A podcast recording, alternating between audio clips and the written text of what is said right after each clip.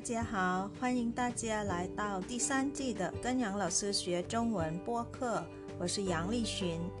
这季的中文课是专门为初级和中级学习汉语的听众朋友们设计的。初级课程是每周六更新一次，而中级课程是每周日更新一次。สวัสดีค่ะทุกคนขอต้อนรับเข้าสู่เรียนจีนกับหยางเราซื้อพอดแคสต์ซีซั่น3ค่ะ ดิฉันหยางลี่ชินมาพบกับทุกท่านเช่นเคยค่ะ บทเรียนภาษาจีนของซีซั่นนี้นะคะ ออกแบบมาเพื่อเพื่อนผู้ฟังทุกท่าน ที่เรียนจีนในระดับต้นและระดับกลางค่ะ โดยทุกๆวันเสาร์จะเป็นบทเรียนสำหรับผู้เรียนระดับต้น และทุกๆวันอาทิตย์ จะเป็นบทเรียนสำหรับผู้เรียนในระดับกลางค่ะ เมื่อสัปดาห์ที่แล้วเราได้รู้คำศัพท์เกี่ยวกับห้องต่างๆ ในบ้านไปแล้วนะคะ วันนี้เราเข้าไปดูของใช้ในห้องนอนกันค่ะ ไปเรียนรู้คำศัพท์ต่างๆนะคะ ที่เกี่ยวกับของใช้ที่อยู่ในห้องนอน พร้อมทั้งตัวอย่างประโยคที่เกี่ยวกับในห้องนอนด้วยค่ะถ้าพร้อมแล้วนะคะ ยิ้มหวานๆแล้วไปเข้าห้องเรียนกันเลยค่ะ ไปดูศัพท์หลักของเราในวันนี้ก่อนค่ะว่อชื่อว่อชื่อหมายถึงห้องนอนค่ะ เดี๋ยวไปดูพินอิงของคำนี้กันนะคะ ว่าสะกดยังไงบ้างนะคะคำว่าว่อนะคะ ขึ้นต้นด้วยพยัญชนะกึ่งสระก็คือตัว W นะคะ ออกเสียง U ตามด้วยสระเดี่ยวคือตัว O ค่ะ ใส่วรรณยุกต์เสียงที่ 4 ไว้บนตัว O นะคะ หันอย่างนี้ค่ะ U O U O 我我我我我ส่วนคำว่าชื่อนะคะ พยัญชนะก็คือตัว sh ออกเสียงชื่อตามด้วยสระ i นะคะ ซึ่งตามหลังตัว sh ก็จะต้องออกเสียงเป็นสระอือค่ะ วรรณยุกต์เสียงที่ 4 เหมือนกันนะคะ ไปผ่านกันค่ะชื่ออือชื่อชื่อชื่อ ชื่อว่วอว่ห้องนอน เดี๋ยวเราไปดูวิธีเขียนตัวอักษรสองตัวนี้กันค่ะคำว่าว่อนะคะ มีด้วยกันทั้งหมด 8 ขีดค่ะ เขียนแบบนี้ค่ะ 1 2 3 4 5 6 7 และ 8 ค่ะว่อนะคะ 8 ขีดด้วยกันค่ะ ส่วนคำว่าชื่อมีทั้งหมด 9 ขีดค่ะ 1 2 3 4 5 6 7 8 และ 9 ค่ะ ไล่จากข้างบนลงมาข้างล่างนะคะว่าชื่อหมายถึงห้องนอนค่ะ เดี๋ยวเราพักสักครู่นะคะ แล้วกลับมาดูข้าวของเครื่องใช้ในห้องนอนกันค่ะ ของใช้ในห้องนอน อย่างแรกนะคะฉวงฉวงก็คือเตียงค่ะ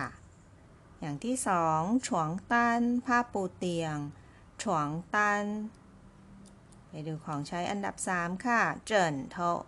เจินโทหมายถึงหมอนค่ะ ต่อไปเป้จืเป้จืผ้าห่มค่ะ อีกุ้ย อีกุ้ยหมายถึงตู้เสื้อผ้าว่าจวงถ่ายว่าจวงหมายถึงแต่งหน้านะคะ ส่วนคำว่าถ่ายก็คือโต๊ะค่ะว่าจวงถ่ายก็หมายถึงโต๊ะเครื่องแป้งหรือโต๊ะแต่งหน้านะคะถ่ายเติงโคมไฟตั้งโต๊ะค่ะถ่ายเติงของใช้อันดับต่อไปค่ะ จิ้งจืกระจกค่ะ จิ้งจืกระจก ตามมาด้วยชูจัวโต๊ะหนังสือนะคะชูจัวบางคนก็จะมีโต๊ะหนังสืออยู่ในห้องนอนด้วยนะคะ และสุดท้ายของวันนี้ค่ะ อีจือีจืเก้าอี้ค่ะ เดี๋ยวเราไปดูตัวอย่างประโยคกันนะคะ句子ประโยค เดี๋ยวเราไปดูคำศัพท์ที่อยู่ในประโยคกันก่อนนะคะเชิงซือคำศัพท์ค่ะคำแรกนะคะ มีคำว่าหลี่ หมายถึงในค่ะคำที่สองซุยเจียวแปลว่านอนนะคะซุยเจียวเป็นคำกริยาค่ะคำที่สามขั้นเป็นอีกกริยาหนึ่งนะคะ หมายถึงดูค่ะ เตียนชื่อเป็นคำนามหมายถึงทีวีนะคะ เตี้ยนชื่อทีวี ถ้าดูทีวีก็จะพูดว่าขั้นเตี้ยนชื่อนั่นเองค่ะ และคำสุดท้ายนะคะ ก่อนไปดูประโยคกันค่ะว่าจวงหมายถึงแต่งหน้านะคะ ในที่นี้ก็เป็นกริยาเช่นเดียวกันค่ะว่าจวงแต่งหน้าเมื่อสักครู่เราได้ดูคำศัพท์ที่เป็นของใช้ในห้องนอนนะคะว่าจวงไถจำได้ไหมคะ ก็คือโต๊ะแต่งหน้าโต๊ะเครื่องแป้งนั่นเองนะคะ แต่ถ้าว่าจวงอย่างเดียวหมายถึงแต่งหน้าค่ะเอาละค่ะตอนนี้เรามาดูจื้จื่อนะคะ ประโยคประโยคแรกของเราค่ะ 我在卧室里睡觉我在卧室里睡觉เดี๋ยวเรามาแปลกันค่ะ我หมายถึงฉันนะคะใจก็คืออยู่ว่าชื่อก็คือห้องนอนใช่ไหมคะ ศัพท์ของเราในวันนี้นะคะว่าชื่อห้องนอนหลี่ก็หมายถึงในนะคะใจว่าชื่อหลี่หมายถึงอยู่ในห้องนอนนั่นเองนะคะ ทำอะไรเหรอคะ กริยาคันปิดท้ายของประโยคก็คือชุยเจียวก็คือนอนค่ะ เอากริยามาไว้หลังนะคะ เราเอาสถานที่ขึ้นก่อนค่ะ การเรียงประโยคแบบจีนแบบนี้นะคะ我在卧室里睡觉ฉันกำลังนอนอยู่ในห้องนอนค่ะ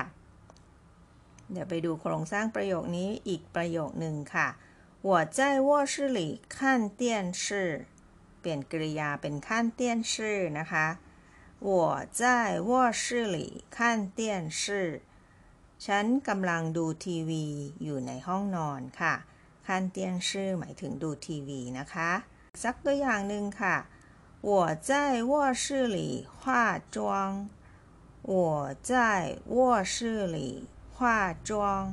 ฉันกำลังแต่งหน้าอยู่ในห้องนอนค่ะ化妆แปลว่าแต่งหน้านะคะ ว่าใจว่าชื่อหลี่ฮวาจวงฉันกำลังแต่งหน้าอยู่ในห้องนอน จบแล้วนะคะ บทเรียนสำหรับวันนี้ค่ะ เป็นคำศัพท์ของใช้ต่างๆ ที่อยู่ในห้องนอนนะคะ พร้อมทั้งตัวอย่างประโยคค่ะว่าเรากำลังทำอะไรอยู่ในห้องนอนนะคะ เดี๋ยวเรากลับมาหลังตูเหอฟู่สี อ่านออกเสียงและทบทวนกันค่ะ卧室，卧室，卧室。 ห้องนอนเชิงสือคำศัพท์อีฉวงฉวงฉวงเตียง二床单床单床单ผ้าปูเตียง三枕头枕头枕头หมอน四被子被子被子 ผ้าห่มอู่衣柜衣柜衣柜ตู้เสื้อผ้า ต่อนะคะคำที่หกค่ะเลี้ยวห้าจวงถ่า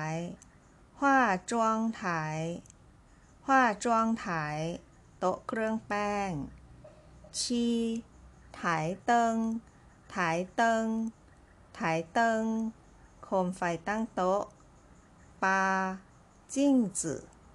จิ้งจือจิ้งจืกระจกเจียวชูจัว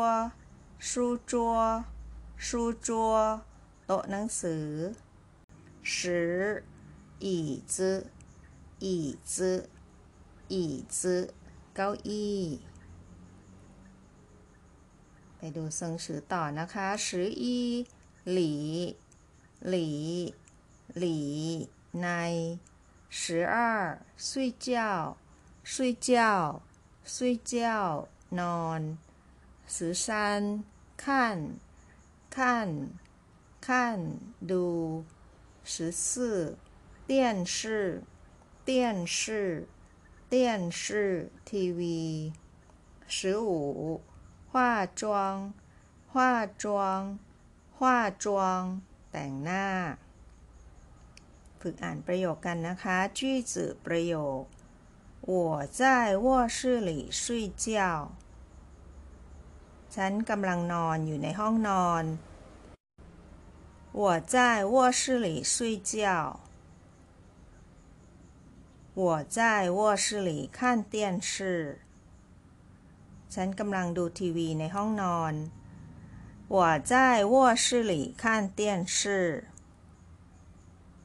我在卧室里化妆ฉันกำลังแต่งหน้าในห้องนอน我在卧室里化妆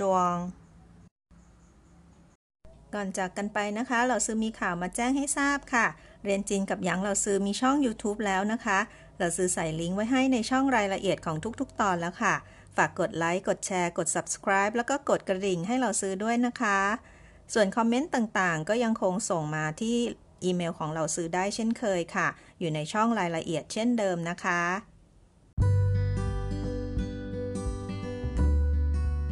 好了，这就是今天的课了，感谢大家收听，跟杨老师学中文。我学习，我聪明，我快乐，เย้ฉันเรียน ฉันฉลาด ฉันมีความสุข เย้ขอบคุณทุกท่านที่ติดตามรับฟัง พบกันใหม่ครั้งหน้า สวัสดีค่ะเชื่อชื่อใจเจียน